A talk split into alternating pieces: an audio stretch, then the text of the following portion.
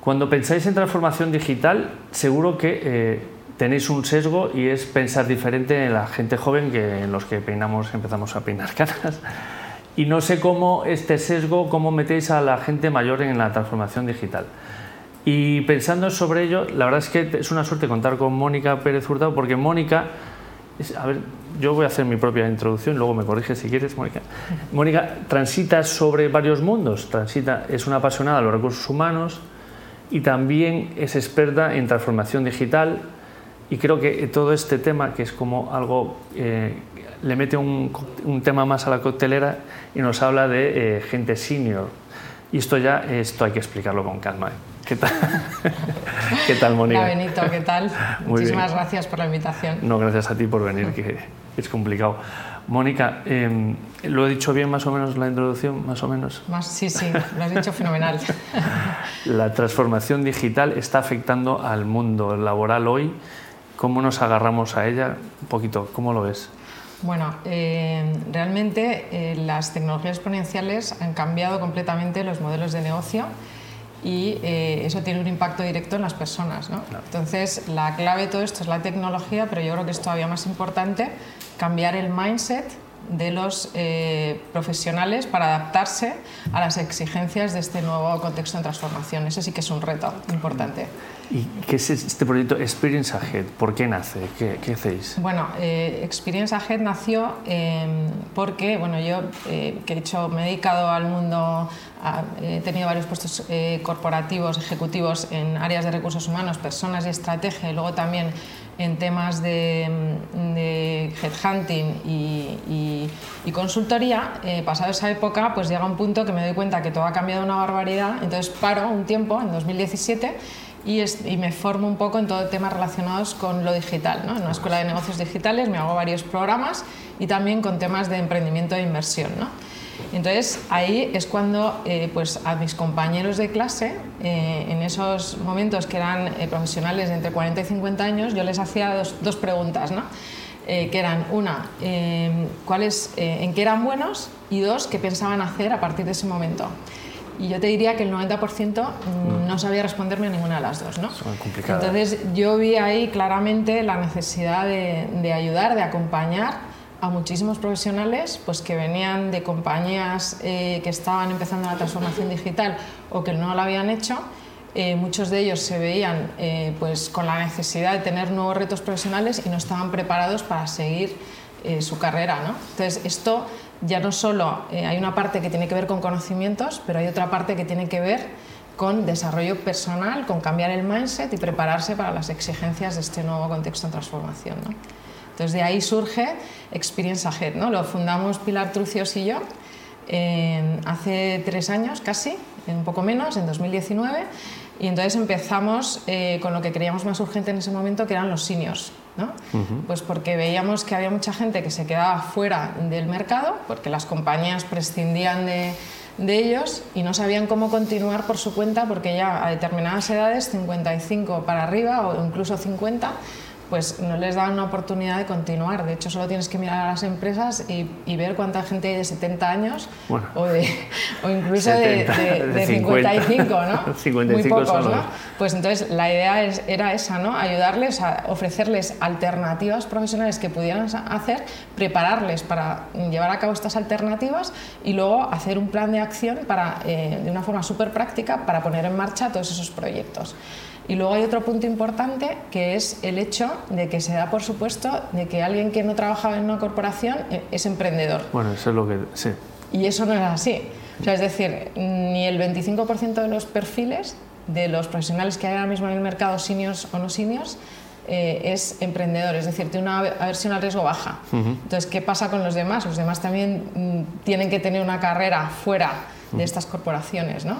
Entonces pensamos un poco en eso y este fue el enfoque. Empezamos con seniors, pero luego hay más, ¿eh? Hay más. A ver, has sacado muchísimos temas. Eh, es cierto, ¿qué, ¿qué, hacemos con...? O sea, hay un movimiento hoy que es, ya hemos hablado en el programa muchas veces, bueno, una suerte que habéis contado ya, la gran resignación, ya no es solo sí. que te vayas tú que te echen, sino que directamente te quieres ir, te quieres ir ¿no? Sí, porque no Entonces, te encaja. ¿qué, ¿qué, hacemos? ¿Qué hacemos? Te, estás 10, 15, 20, 30 años trabajando en la misma empresa y te encuentras en, y llegas y te dicen, pues mira, eh, o eres mayor o no eres digital, que hoy tienes que ser digital, y si no, que te pongas a emprender, ¿no? Y esto se mete con, contigo. efectivamente, eso no encaja para nada con la realidad de los profesionales que ahora mismo tienen eh, esa edad. Porque, entonces, para separarlo por ir por partes, ¿qué podemos hacer cuando dejas una empresa con yo la dejé hace tres meses, con 45 años, como soy yo. Es que me encanta. bueno, pero, que vemos la transformación digital, están pasando muchas cosas a nuestro alrededor y no sabes ni cómo, cómo agarrarte a ellas ni cómo aportar valor aquí, ¿no? ¿Cómo, cómo, cómo, cómo, lo recomiendas? Lo primero que tienes que empezar es por conocerte a ti mismo. Eso es lo primero. Vale. Porque aunque parezca que a los 45 alguien se conoce, yo os digo que, que no. ¿no? Eh, entonces, eh, hay muchas herramientas que miden el perfil y luego, sobre todo, tienes que conocer la parte más estable de tu perfil, que es la personalidad las motivaciones y luego pues las competencias y darle la vuelta a tus miedos, ¿no? Todo eso pero digamos que hay una parte, esta parte más estable del perfil, que te, eh, esa parte no la puedes cambiar, no la puedes cambiar, pero la tienes que conocer para mm, enfocarte hacia ella. Digamos, en mi opinión, todo el mundo tiene talento, pero lo que ocurre es que hay mucha gente que se dedica a cosas toda su carrera profesional que no tiene nada que ver con su talento, entonces no es brillante, no, no lo hace bien, ¿no? Eso es lo que ocurre. Entonces, a los seniors, pues esto, ¿no? Te ves en estas circunstancias, primero conócete a ti mismo, eh, ten claro qué se te da bien, eso te va a dar, eh, te lo digo por experiencia, que mucha gente he visto que, que, ha sentido esto, ¿no? pues que cuando te conoces te da una seguridad en ti mismo brutal y luego es conocer cuáles son tus opciones, las tendencias de este contexto en transformación y ver un poco hacia dónde te tienes que enfocar. Y ya lo que viene después es formarte, prepararte tu story, fijar un objetivo, importantísimo también, fijarte un, storytelling, o sea, saber contar tu historia, o sea, de todo lo anterior tiene que ir unido a, lo siguiente que vas a hacer, ¿no? Tiene, tiene eh, una relación entre ello y saber un poco eh, vender tu perfil, ¿no? Vale, vale. Si, si, nos acercamos a Experience and ¿cómo nos acercamos? ¿Cómo me cogéis? ¿Cómo me trabajáis? ¿Cómo, ¿Qué curso me ofrecéis? Eh, nosotros eh, tenemos una plataforma online que combinamos con mentoring y eh, lo primero por lo que empezamos es por medir el perfil de personas utilizando herramientas predictivas de medición y a partir de, esa medición pues cada profesional trabaja su perfil, se pone ejemplos, hace suya esa medición digamos y entonces cuando ya tiene claro cuál es su perfil y qué cosas se le dan bien y qué tipo de mm, compañías o qué tipo de proyectos son los que más le van, pues tiene que conocer qué oportunidades le ofrece el mercado, que son muchas y muy novedosas. ¿no? Mm. Tendencias, oportunidades que ofrece el mercado y a partir de ahí elegir una. Una y solo una, que ese es otro problema, eh, la dispersión. Ese es el, problema número uno por el que la gente eh, no avanza, se queda atascada y se desesperan porque le dan a todo, intentan hacer todo a la vez y claro, pues al final el que mucho abarca poco aprieta y no se concentran en, nada, ¿no?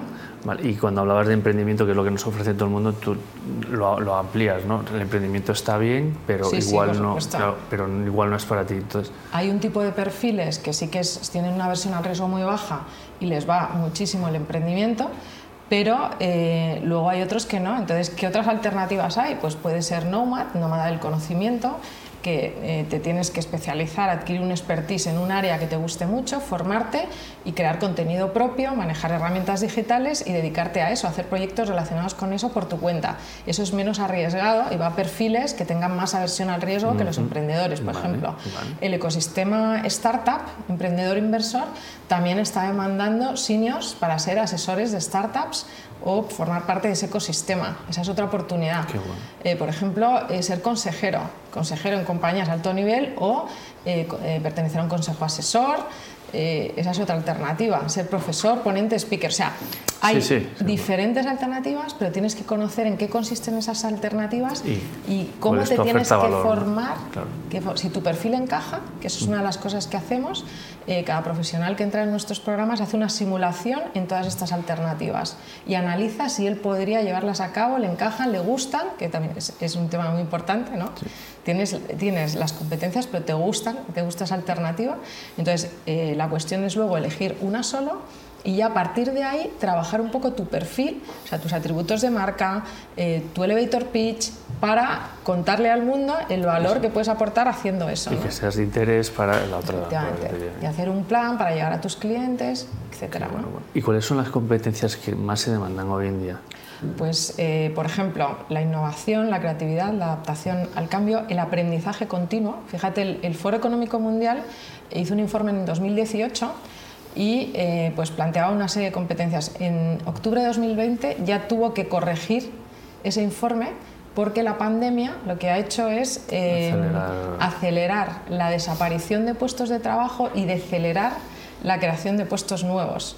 Y este contexto actual, diferente al de 2018, muy diferente, pues ha hecho que haya competencias que adquieren muchísima más importancia, entre ellas el aprendizaje continuo, la resolución de problemas complejos, el liderazgo, un tipo de liderazgo diferente, que es el liderazgo con impacto social, muy diferente al que mm, antes demandaba el contexto, ¿no? Y bueno, por supuesto la, la, innovación, la creatividad, la resiliencia, la inteligencia emocional, muy necesaria con todos estos cambios. ¿no? Y cómo nos formamos, como eh, son habilidades que se denominan blandas, ¿no?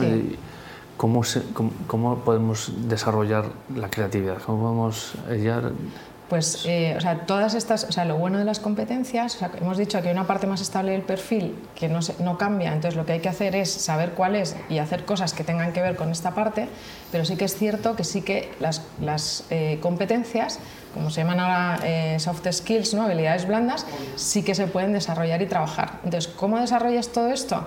Pues tienes que plantearte, hacerte un plan, bueno, por el simple hecho de enfocarte a proyectos nuevos, ya desarrollas competencias nuevas, prácticamente sin hacer nada, ¿no?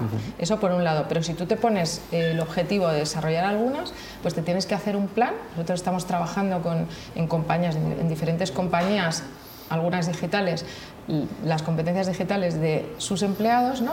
Entonces lo que te tienes que hacer es un plan de acción, marcarte una serie de objetivos y estos objetivos linkarlos con tus funciones actuales de, lo que estés haciendo ahora, del proyecto que estés desarrollando, del puesto que ocupes, del rol, etc. Entonces, hacerte un plan para ir poco a poco incorporando estas competencias a tu día a día hasta, esto es como conducir, ¿no? Hasta que llega un punto en el que te sale solo. Que están interiorizadas y bueno, bueno. y, ya por, por, cerrar, que esto, esto vuela. eh, ¿Cuál es la edad media de, de, vuestra, de vuestro de vuestro alumnado? Pues fíjate, el primer programa que lanzamos de seniors eh, eh, tuvimos un alumno de 40 años. ¿En seniors? Sí, porque eh, hay mucha gente que se está dando cuenta de que cuando se, se les acabe su, su, tiempo en el mundo corporativo, quieren estar ya preparados para diseñar su segunda carrera por su cuenta. Y eso lleva tiempo, ¿no? Y ya empiezan desde los cuentas. Sí, y, pero la media de edad más o menos que nosotros pensábamos, pues, pues será gente que ya está fuera del mercado, más o menos 50 años es en el programa senior, pero luego los demás tenemos luego ya perfiles desde los 30 en adelante, pues gente que quiere buscarse nuevos eh, retos profesionales o gente que mm, su puesto se ha eh, automatizado y necesita cambiar de carrera porque ya eh, lo que sabía no le vale. ¿no? Sí, sí. Bueno, eh, yo viendo tu perfil tienes un montón de, experiencia formándote, es súper curiosa. ¿Por qué? ¿Previendo el futuro o porque sí, ha sido...? Siempre, siempre me ha encantado anticipar el futuro y ver un poco las tendencias entonces yo creo, o sea, me ha servido muchísimo eh, el hecho de, o sea, bueno, me he ido formando en un montón de cosas y entonces así he ido viendo un poco tendencias y he ido anticipando por dónde ir en esto, ¿no? De hecho, cuando nosotras lanzamos Experience Ahead, eh, pues ya te digo que, que, realmente no había soluciones para los seniors más allá del emprendimiento cuando en realidad necesitan otro tipo de, posibilidades. ¿no? Bueno, pues una última pregunta. ¿Un libro que nos pueda recomendar? Eh, bueno, pues lo tengo clarísimo. Eh, Ikigai, de Francés Miralles y Héctor García. Ikigai quiere decir la razón de ser. Está es la filosofía japonesa ¿no? y yo creo que todo el mundo debería identificar su propio Ikigai en este contexto tan complejo. Eh, dicen que hay tres tipos de personas, las que saben cuál es su razón de ser desde que son, tienen cinco años, ¿no? pues, gente que quiere ser médico, hacer medicina, salvar vidas y desde los cinco años lo sabe, otros que tienen varios ikigais en su vida y los que lo van a descubrir a partir de ahora. Así que no sé en cuál de ellos estás tú, pero, pero yo recomendaría reflexionar. Es muy bueno. La verdad es que el concepto de Ikigai llegó a mi vida hace unos años y es algo que es como una brújula que te guía, ¿no? Y, Sí. y yo creo que a todos desde pospandemia que lo hemos, no sabemos mencionarlo, no sabemos aterrizarlo, pero que está más presente el propósito interno a la hora de, de encontrar la razón de, de nuestro trabajo. ¿no? Sí, totalmente necesario. Bueno, Mónica, muchísimas gracias. Nada, por- muchas gracias por- a ti, por charla. Encantada, me lo paso muy bien. Gracias. Pues hasta aquí la, la charla con Mónica. Eh, espero que os haya gustado. Es tremendamente reveladora. Continuamos. Hasta ahora.